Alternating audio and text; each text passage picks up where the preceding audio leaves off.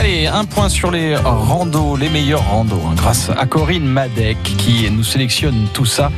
Et votre invité, Corinne C'est Frédéric Béal que Oui. nous accueillons ce matin. Bonjour Frédéric. Bonjour, bonjour tout le monde. Et on parle évidemment randonnée avec vous. On était la semaine dernière sur les euh, GR. On va y rester d'ailleurs avec des compagnons de route. Mais c'est qui ces compagnons de route? Alors les compagnons de route, qu'est-ce que c'est les compagnons de route? Oui, ce sont c'est des hébergeurs en fait qui sont situés à proximité des GR, donc des itinéraires de grande Mhm. randonnée. C'est des hébergeurs qui ont décidé de soutenir les actions des comités départementaux de randonnée pédestre, donc des actions pour baliser ou pour valoriser les GR. Ces hébergeurs prennent pour une année une adhésion auprès des comités et ils deviennent ainsi compagnons de route. Alors le coût d'une adhésion est inférieur à 50 euros. Est-ce qu'il y a des compagnons de route dans la Loire? Alors dans la Loire, on commence tout juste à proposer aux hébergeurs d'adhérer en tant que compagnons de route. Pour le 2019, nous avons proposé l'adhésion aux hébergeurs qui sont situés sur les chemins de Saint-Jacques de Compostelle. Donc pour la Loire, il s'agit du GR65 et du GR765. Et au total, nous avons 14 hébergeurs qui ont décidé de nous rejoindre pour devenir compagnons de route. C'est un début. Bah oui. Il faut savoir quand même que ces premières adhésions nous permettent de financer des choses. On a financé les coûts de remplacement des balises du GR65 par de toutes nouvelles plaquettes blanches et rouges qui ont été installées ce printemps. Alors il y a des départements qui sont beaucoup plus en avance que nous.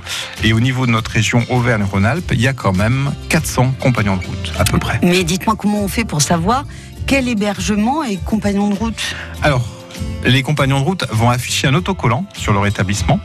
Sinon, on peut trouver toutes les infos sur les compagnons de route de la Loire sur notre site internet rando-loire.org. On trouvera euh, notamment une carte interactive qui vous présente les 14 hébergements. Et en plus de... Ce qu'il faut savoir aussi, ces compagnons de route, c'est qu'en plus de soutenir le, le comité, c'est des hébergements qui sont particulièrement désireux d'accueillir les randonneurs. Ouais, donc tout est équipé, c'est bien voilà. fait, voilà, ouais. Qu'ils soient chambre d'hôte, gîte Mhm. d'étape, alors on trouve aussi des gîtes de groupe, on trouve aussi des campings. Ben, tous ces compagnons de route sont prêts à adapter leur hébergement pour les besoins des randonneurs.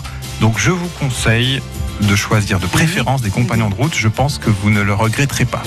Bon, pour euh, choisir la bonne route, quelle randonnée pour moi cette année hein C'est le petit livret que vous nous offrez. Oui, alors on a parlé compagnons de route, on a parlé GR. Et il y, a un- il y a un fascicule qui vient de sortir avec 33 idées de rando itinérantes sur les GR de la région Auvergne-Rhône-Alpes. Donc vous aurez plein d'idées pour partir à l'aventure sur les sentiers et sur les GR de l'Auvergne de l'Auvergne et de Rhône-Alpes. Ouais, et il est drôlement bien fait. hein. Vous nous appelez maintenant au 04 77 10 00 10.